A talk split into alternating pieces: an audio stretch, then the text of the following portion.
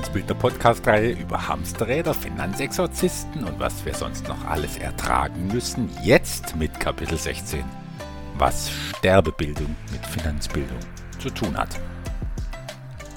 Am Ende des vorherigen Podcasts habe ich zum wiederholten Mal ein Thema auf den Tisch gebracht, mit dem ein Großteil der Menschen in meiner Erfahrung eher schlecht als recht klarkommt, zumindest in unserer Gesellschaft. Es ging ums Sterben und um den Tod. Zum Auftakt dieses Podcasts sollte es ja ursprünglich nur eine kurze Einleitung werden, eine Erinnerung.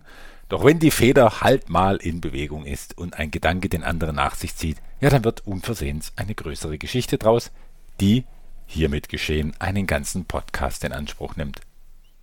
Dabei kann ich jeden verstehen, der meinen, ja, etwas freieren Umgang mit diesem eher ähm, befremdlichen Thema auch befremdlich findet, denn es ist doch genau wie mit finanzieller Bildung, wann und wo wird uns beigebracht, mit unserer eigenen Endlichkeit umzugehen. So wie wir auf Schritt und Tritt von Armut umgeben sind, wenn wir sie denn sehen wollen, genauso und noch mehr sind wir vom Tod umgeben, wenn wir ihn denn sehen wollen. Aber die Themen werden ausgeblendet, geschweige dass sie auf einem Lehrplan landen, wie wir am besten und am besten erlöst damit umgehen können. Corona zeigte exemplarisch, dass Sterben eher wie eine Kränkung empfunden wird, denn als etwas, das zum Leben dazugehört und das Leben sogar abrundet. Es steht immer das Überleben im Mittelpunkt, nie das Ende. Und deshalb ist diese Hilflosigkeit, die Sprachlosigkeit und nicht selten auch die Wut umso größer, wenn das passiert, was ständig um uns herum passiert, aber doch bitte nicht im eigenen Leben, nämlich dass wir selbst sterben. Unfall, schwere Krankheit oder viel schlimmer, dass jemand unserer Liebsten stirbt. Am Ende sogar das eigene Kind. Unerhörter Gedanke, ich weiß, aber allein in unserem Land sterben jeden Tag mehrere hundert Kinder unter zwölf Jahren. Wir sehen es nur nicht, weil wir es ausblenden. Weltweit sterben mehr als 14.000 Kinder, die noch nicht einmal fünf Jahre alt geworden sind. Am Grab dieser Kinder stehen doch viele Eltern und viele davon haben sich für ihr Leben viel ausdenken können, aber das gewiss nicht. Das Leben soll doch ausschließlich mit dem Leben zu tun haben. Gestorben werden darf nur in Büchern und im Tatort. Bis vor mehreren Jahren hatte ich mich mit dem Tod so wenig beschäftigt wie mit Finanzen. Dazu ist das Leben noch viel zu kostbar und zu schön. Heute beschäftige ich mich ständig mit beiden Themen und das Leben ist noch viel schöner und kostbarer. Ich wünsche mir jeden Tag ein etwas entspannteres Verhältnis zum Sterben zu entwickeln. Denn die Erfahrung ist immer die gleiche.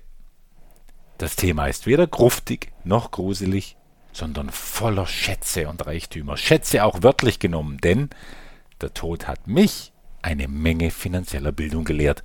Und deswegen denke ich, passt dieses Thema auch in diese Podcast-Reihe. Das bedarf einer Erklärung, klar.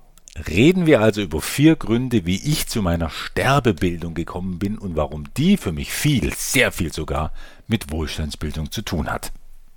Grund Nummer eins: 80% weniger Arbeit erbringen 200% mehr Ertrag. Es ist nun schon einige Zeit her, dass meine Eltern völlig unerwartet gestorben sind. Unerwartet deshalb, weil es innerhalb von sechs Tagen passierte und das in einem Alter, also im Alter meiner Eltern, mit dem in unserer Gesellschaft eigentlich noch viele gute Lebensjahre möglich sein sollten. Sie haben sich aber anders entschieden. Mit den Eltern ist es ja wie mit so vielem und es ist immer das Gleiche. Wer schätzt schon wirklich, was er hat? Seid ehrlich, liebe Podcasthörer. Wir verbringen doch eindeutig mehr Zeit mit Jammern darüber, was wir nicht haben. Und deshalb hatte ich auch keine Ahnung, wie viel Stabilität, Kraft und Selbstgewissheit mir meine Eltern gegeben haben. Allein dadurch, dass sie da waren. Nur dadurch, dass sie existierten. Sicher, ich war längst erwachsen und lebte mein eigenes gutes Leben, der Kontakt mit meinen Eltern war sehr freundschaftlich, wenn ich auch immer öfter die Rolle eines Kümmerers und Betreuers eingenommen habe oder dachte, sie einnehmen zu müssen, wenn es halt um so moderne Sachen ging wie Internet, Finanzen, Gesundheit, naja, ihr wisst schon, so die typische besserwisserische Haltung halt, die doch irgendwie alle ihren älter werdenden Eltern entgegenbringen. Nennen wir es das Vorrecht der Jugend, die auch dann Jugend bleibt wenn sie selbst schon fünf Jahrzehnte gelebt hat. Doch eine Erkenntnis ist mir verborgen geblieben. Welch ein Vorrecht es auch ist, ach was, welch ein Luxus es ist, Heimat und Geborgenheit ist, Kind sein zu dürfen. Und zwar so lange, wie es wenigstens einen Elternteil gibt. Innerhalb von sechs Tagen wusste ich, dass man sich auch noch in seinen eigenen 40ern als Weise fühlen kann. So heftig war die Lücke, als beide für immer gegangen sind.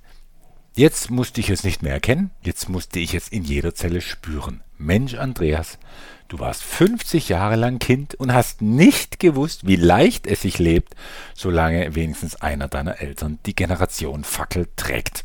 Zusammen mit meinem Bruder wurde mir die Fackel jetzt nun etwas arg abrupt übergeben und diese seltsame Kraft, und wenn die Eltern noch so tattrig und hilfsbedürftig sein sollten, diese Elternkraft, die war weg und sie hinterlässt eine Lücke, die natürlich bleibt.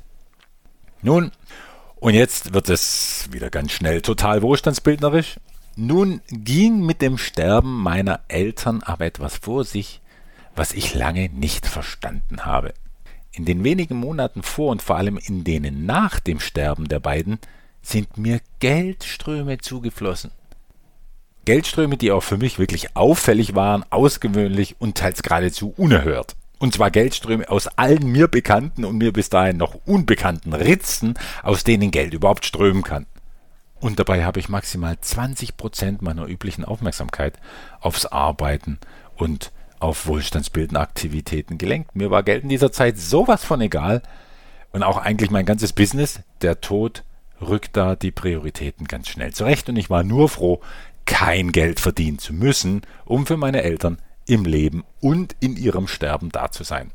Dennoch, diese Fülle ist bis heute nie wirklich versiegt. Im Rückblick, als sich der Trauerschleier gehoben hatte, ja, da ist mir die Diskrepanz zwischen Einsatz und Ertrag dann schon aufgefallen. Und ich habe darüber gesprochen in meinem engsten Umfeld. Und genau dieses Sprechen, das war die Geburtsstunde eines Begriffs, wie ich ihn bis dahin nie verwendet hatte nämlich Frequenz. Mit dem Wort hat sich in weniger als einem Augenblick alles für mich geordnet und ein Riesentor aufgestoßen, durch das ich heute auch immer wieder aufs Neue durchgehe. Erst mit diesem Begriff der Frequenz wusste ich, wie sich das in Gelddingen anfühlen kann, wie damals in den besonders beseelten Stunden, als ich noch Musiker war. Wenn nicht ich das Instrument spiele, um Musik zu machen, sondern die Musik mir die Hände führt, mir den komfortablen Platz des Zuhörenden und Zuschauenden zuweist und den Rest eigentlich allein macht. Genauso war es auch jetzt mit Reichtum. Ich hatte ja keine Ahnung, wie sich auch dort Leichtigkeit, Effektivität und Effizienz anfühlen können. Und dass mich das Frequenzthema nun täglich begleitet und ein ganz eigener Wohlstandsbildner Strang daraus geworden ist, das ist für mich ein Ergebnis der Sterbebildung und wird immer das kostbarste Erbe vielleicht meiner Eltern bleiben, das mit keinem Geld aufgewogen werden kann, sondern nur mit Dankbarkeit. Grund Nummer zwei: Eine Nahtoderfahrung als Erinnerungshilfe für Finanzwissen. Gar nicht so lange nach dem Transformationstag meiner Eltern war ich selbst dran mit dem Sterben. Kerngesund und austrainiert reißt mir nach einem hochintensiven Ausdauer- und Krafttraining ein Gefäß. Und das war dummerweise ein Herzkranzgefäß.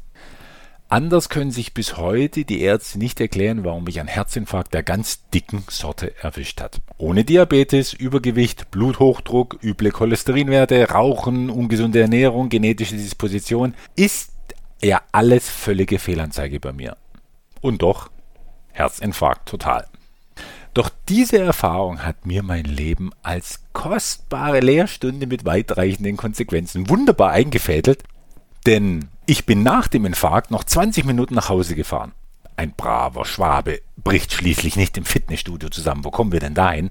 Und bin genau in dem Moment total zusammengeklappt, als schon ganze vier Sanitäter einsatzbereit im Wohnzimmer standen. Die vier Notfallleute waren aber so gut ausgebildet, dass sie mich 27 Minuten am Leben oder besser am Funktionieren erhalten haben, bis ich auf dem OP-Tisch wieder zu mir kam.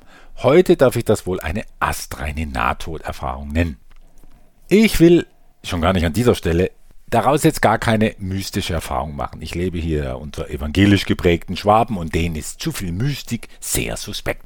Doch auch hier mit dieser Sterbebildung am eigenen Leib Auch hier ging etwas Subtiles einher, was ich erst später so richtig begreifen sollte.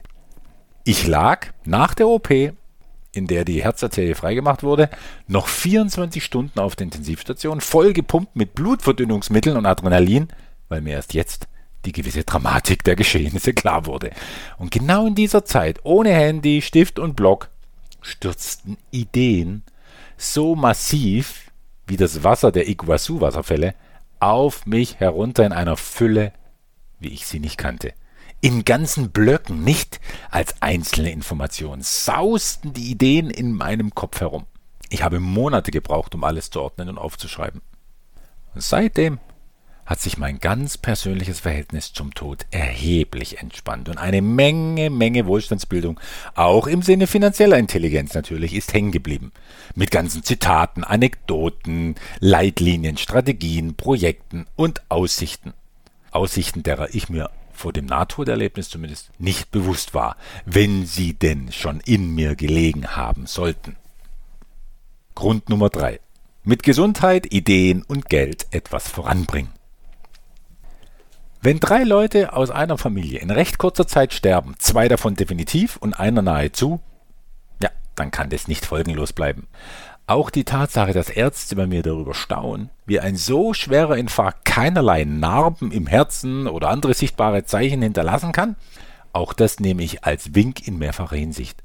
So, als würde Gott persönlich zu mir zurufen, natürlich im besten Schwäbisch, denn Gott selbst hat ja seinen Heidenspaß daran, mit Schwabenschwäbisch zum Schwätzer. Da sagt er, Kerle, erstens, dein Job ist noch nicht vorbei. Du bist gesund, du hast Ideen, du bist nicht pleite, jetzt mach was draus. Und was du bis heute verbockt hast, das bringst später in Ordnung. Und was du nicht verbockt hast, das bringst voran. Zweitens, Kerle, du hast in kurzer Zeit gelernt, dass die ganze Geschichte rund ums Sterben eine ganz andere ist, als die, die immer erzählt wird. Darüber denkst jetzt mal nach. Und dann schau, ob du nicht auch was damit anfangen kannst. Kein Witz. So spricht Gott in Schwaben. Klare Ansagen, aber immer wohlwollend, frei heraus, dennoch höflich. Nur das Kerle, ja, das Kerle signalisiert, dass auch Gottes Geduld nicht unendlich ist, denn auch ich benütze das Wort Kerle immer dann, wenn meine Geduld am Ende ist. Patrick, ihr wisst schon, der tapfere Franken-Patrick, der kennt das Kerle aus leidvoller Erfahrung, denn er wird immer dann Kerle genannt, wenn er oder ich die Dinge nicht mehr im Griff haben. Und Gott spricht ja stets in unserem eigenen Vokabular zu uns, deshalb ist mir dieses Kerle, hinter dem immer die pure Ungeduld steckt, sehr gut bekannt. Also, ich soll aus dem ganzen Kuddelmuddel was machen. Ich habe mich dafür entschieden, was draus zu machen, indem ich meine Endlichkeit, die mich offensichtlich jederzeit bei bester Laune auch im Fitnessstudio erheilen kann, indem ich dieses ganze Tod- und Sterben-Ding nicht mehr ausblende, sondern lerne, es als Teil meines Lebens zu integrieren. Denn ich kann euch sagen, damit wird der Tod eine ziemlich lebendige Angelegenheit. Und ich bin jetzt in meiner Entwicklung gewiss erst am Anfang, das wirklich zu erkennen, wie unfassbar lebendig es zugehen kann beim Sterben und beim Übergang wohin auch immer. Aber ich weiß, dass ich mit dieser Werbung der besonderen Art in gewissen Branchen wirtschaftlichen Schaden verursachen könnte. Man stelle sich doch vor, jeder hätte gar keine Angst mehr vor dem Tod. Und das hätte den Kirchen zumindest im Mittelalter total ihre ganz spezielle Wohlstandsbildung, zum Beispiel die mit dem Ablasshandel, verhagelt.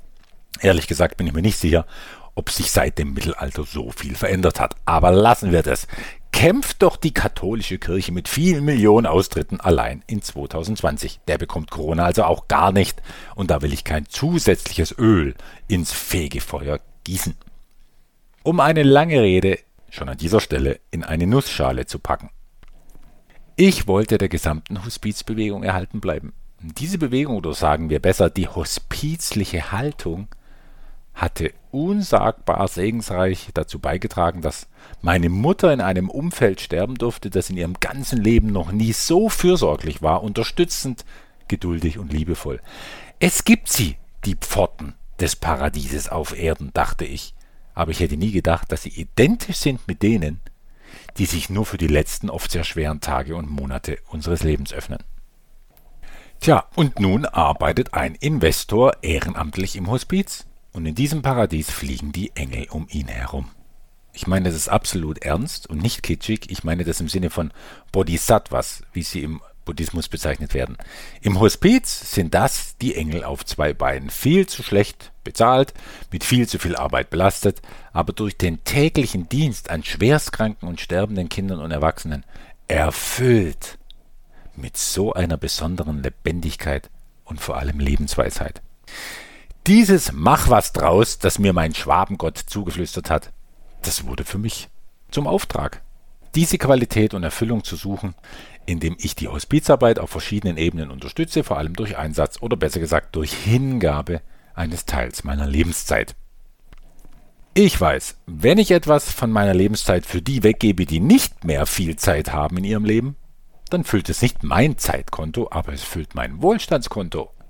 Dieses Konto hat natürlich wenig mit Geld zu tun, sondern vielmehr mit einem wohligen Stand im Leben. Dieser Wohlstand ist auch mehr als mit beiden Beinen auf der Erde bleiben. Der hat auch oft nicht so viel mit Wohlsein zu tun, denn mit Sterbenden zu tun zu haben, ist keine seelische Wellnessbehandlung.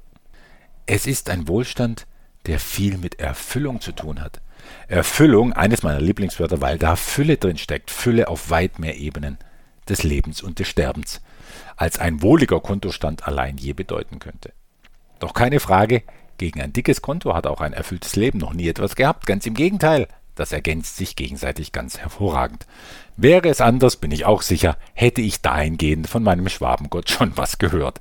Aber ich habe das gute Gefühl, dass der überhaupt nichts hat gegen Investoren, Wohlstandsbildung und Wertschöpfung. Sonst könnte ich mir auch nicht erklären, warum neben mir schon zwei andere Wohlstandsbildner die hospizliche Haltung voranbringen. Bevor ich zum vierten und letzten Grund komme, wie Sterbe und Wohlstandsbildung für mich gut zusammenpassen, eine kleine Begebenheit, die mir widerfahren ist mit einem Sterbenden. Das war ein wahrer Vollschwabe mit dem breitesten Dialekt, wie ich ihn sonst nur bei einer Schwarzwälderin kenne und genieße, die übrigens, welch Zufall, im Hospiz arbeitet, dem ich sehr verbunden bin. Ich werde den Tiefgang allein des Dialekts nicht ausdrücken können, denn ich bin ja nicht damit aufgewachsen und kann so ein Vollschwäbisch nicht ausreichend gut. Doch darauf kommt es jetzt auch nicht an, sondern auf den Inhalt seiner Worte. Es waren einfache, zwar deftig formulierte Worte, mit einer ganz einfachen Botschaft, die aber Leitlinie sein kann für die, die zu lange Hamsterräder akzeptieren, die ihnen nur Stress bringen und keine Erfüllung, die nur dem Geld hinterherrennen, das dann doch nie reicht, die zu lange Bekanntschaften pflegen, obwohl die nur Energie rauben. Sprich, es ist die Botschaft eines Sterbenden für Lebende, wohlgemerkt auch für Nichtschwaben, als Erinnerung an das, was wesentlich ist. Da liegt er dann, hat nicht mehr lange zu leben, guckt mich aber hellwach und schelmisch an und flüstert mir zu. Herr Ogger, was man bei uns im Schwäbischer sagt, diese sei froh, wenn du zufrieden sein kannst. Wisset ihr was? Das ist ein saudummes Geschwätz. Machen Sie was, das sage ich Ihnen. Machen Sie was aus jedem Tag in Ihrem Leben. Denn Sie liegen da, wo ich jetzt liege, schneller als Sie wollen. Und wenn Sie da liegen, da sind Sie erst fuchsteifelswild und dann so traurig über das, was Sie viel zu lang hingenommen hin. Und Sie ärgert sich über den Schiss, den Sie gehabt haben. Daran was zum Ändern. Übersetzung ins Hochdeutsche. Herr Ogger, wie man bei uns im Schwäbischen sagt, dieses sei froh, wenn du zufrieden sein kannst. Wissen Sie was? Das ist ein saudummes Gerede. Machen Sie was aus jedem Tag in Ihrem Leben, denn Sie liegen dort, wo ich jetzt liege, schneller als Sie wollen. Und wenn Sie da liegen, dann sind Sie erst fuchsteufelswild und dann so traurig über das, was Sie viel zu lang akzeptiert haben. Und Sie ärgern sich über die Angst, die Sie gehabt haben, um daran etwas zu ändern. Grund Nummer 4. Der Erbfall. Wie hinterlässt man ein großes Vermögen? Ja, auch unter Wohlstandsbildnern wird gestorben. Zum Glück nicht so viel, zumal eine Menge junger Wohlstandsbildner den Altersdurchschnitt drücken. Jung für mich ist übrigens alles bis 40. Von 40 bis 60 ist man dann schon erfahrener, aber eigentlich immer noch grün hinter den Ohren. Dazu zähle auch ich mich. Ab 60 ist man dann erfahren, was nicht gleichbedeutend sein muss mit weise. Und ab 90 ist jemand nicht alt, bitteschön, sondern einfach nur betagt. Gemessen daran, dass das Universum 13 Milliarden Jahre alt ist, kann ich nun wirklich nicht verstehen, wie jemand von uns je alt sein kann. Hat nun ein Wohlstandsbildner aus der ganzen Wohlstandsbildnerfamilie seinen Continuation Day gefeiert oder jemand aus seinem Umfeld, dann verknüpfen sich für mich Sterben und Wohlstandsbildung immer wieder wie von selbst. Denn dann werde ich zu Erbsachen gefragt und nicht selten gibt es wegen kostbarster hinterlassener Investitionen Streit. Das zu verstehen, das fällt mir immer schwerer und ich würde den Leuten gerne die Leitlinie meines oben zitierten Vollschwaben mit auf den Weg geben, dass sie sich da den Stress doch ersparen sollten. Aber schon klar, das ist hier dann nicht Teil meiner Rolle. So manchen Erbkonflikt habe ich schon gelöst, indem ich einfach der Erbengemeinschaft die hinterlassenen wohlstandsbildenden Investments abgekauft habe. Ich mache da oft ein gutes Geschäft. Der verstorbene Wohlstandsbildner bleibt mir dann mit jeder Ausschüttung aus ursprünglich seiner Investition lebenslang in guter Erinnerung. Und die Ärgern sind erstmal froh und später ärgern sie sich dann über die Erbschaftssteuer, womit ich dann ja weniger zu tun habe. Viel erlöster, angenehmer ist die Verbindung zwischen Sterbe und Wohlstandsbildung, wenn noch junge Leute also nicht mal 60-Jährige, auf mich zukommen, wie zwei Hamburger Wohlstandsbildner vor kurzem, und zwar zusammen, ja, zusammen mit ihrer betagten Mutter, die allerdings längst keine 90 war. Die schauen allesamt dem Tod der Mutter ins Auge, dem Tod, der irgendwann unmöglichst spät kommen wird. Nun wissen sie aber, dass sie es mit Investitionen zu tun haben, die die Mutter und sie selbst sogar überleben könnten. Und dann stellt sich natürlich die Frage, wer unterschreibt nun was? Wie stellen wir uns auf? Wie gestalten wir das Portfolio, dass die Mutter noch viel Freude daran hat zu Lebzeiten und das Finanzamt im Erbfall irgendwann möglichst wenig davon hat und die Geschwister untereinander auch keinen Stress haben? Mit Steuerberatung hat es natürlich nichts zu tun, das ist Strategie und das ist eine Strategie, die mir auch viel Spaß macht. Und ich dachte immer, die Hamburger sind, wenn es um Sterben geht, so verkniffen wie der Politiker Olaf Scholz. Und nur in Bayern, da wird herzhaft gestorben. Am besten mit einer Schweinshaxen und einem herzlichen Ja, Halleluja im Mund. Blödsinn, Andreas, werden jetzt alle bayerischen Wohlstandsbildner denken, was für pseudoromantische Vorurteile du wieder über die Bayern verbreitest und wie falsch du unsere norddeutschen Freunde einschätzt. Ach, aber es sind doch schöne Vorurteile. Einerlei, wir wollen jetzt nicht vom Thema abkommen. Mensch, es ging doch um Sterben. Passend ist allerdings der Wunsch von Wohlstandsbildner Björn, der mich noch vor Veröffentlichung von diesem Podcast erreicht hat. Ich zitiere aus seiner E-Mail. Die Thematik eines strategischen Erbes bzw. Nachlasses eines Wohlstandsbildners wäre mal interessant zu beleuchten. Hier stellt sich unter anderem die Frage, wie hinterlasse ich zum Beispiel meinem Kind die aufgefüllten und zahlenden Töpfe mit einem adäquaten, auszahlenden monatlichen Betrag, ohne das Kind mit einem riesigen Geldbetrag zu überfordern, vor allem wenn keine finanzielle Bildung vorhanden ist. Dasselbe gilt natürlich für den Partner etc. Das Gründen einer Stiftung könnte hier ja vielleicht eine Rolle spielen. Hallo Björn, klar, das ist eine gute Frage und ich nehme an, du erinnerst dich dabei auch an meine bald 24-jährige Tochter, die ich ja in so manchem Finanzseminar erwähnt habe. Die ist ja in jedem Lebensbereich ein heller Kopf, aber sie muss immer herhalten als finanziell ungebildet. Sollte sich das nicht ändern bis zum heutigen Tage, werde ich ihr genau so eine Konstruktion hinterlassen, wie du sie angedacht hast. Ich kann ja offen über meine Tochter sprechen, denn sie hört meine Podcasts nicht. Dazu bin ich zu wenig Celebrity und zu viel Vater. Es kann jedenfalls gut sein, Björn, dass ich dem Thema mal einen eigenen Podcast widmen werde, ja. Allerdings kommt vorher einer dazu, wie ich mein Kind und Kinder generell für finanzielle Bildung gewinnen kann.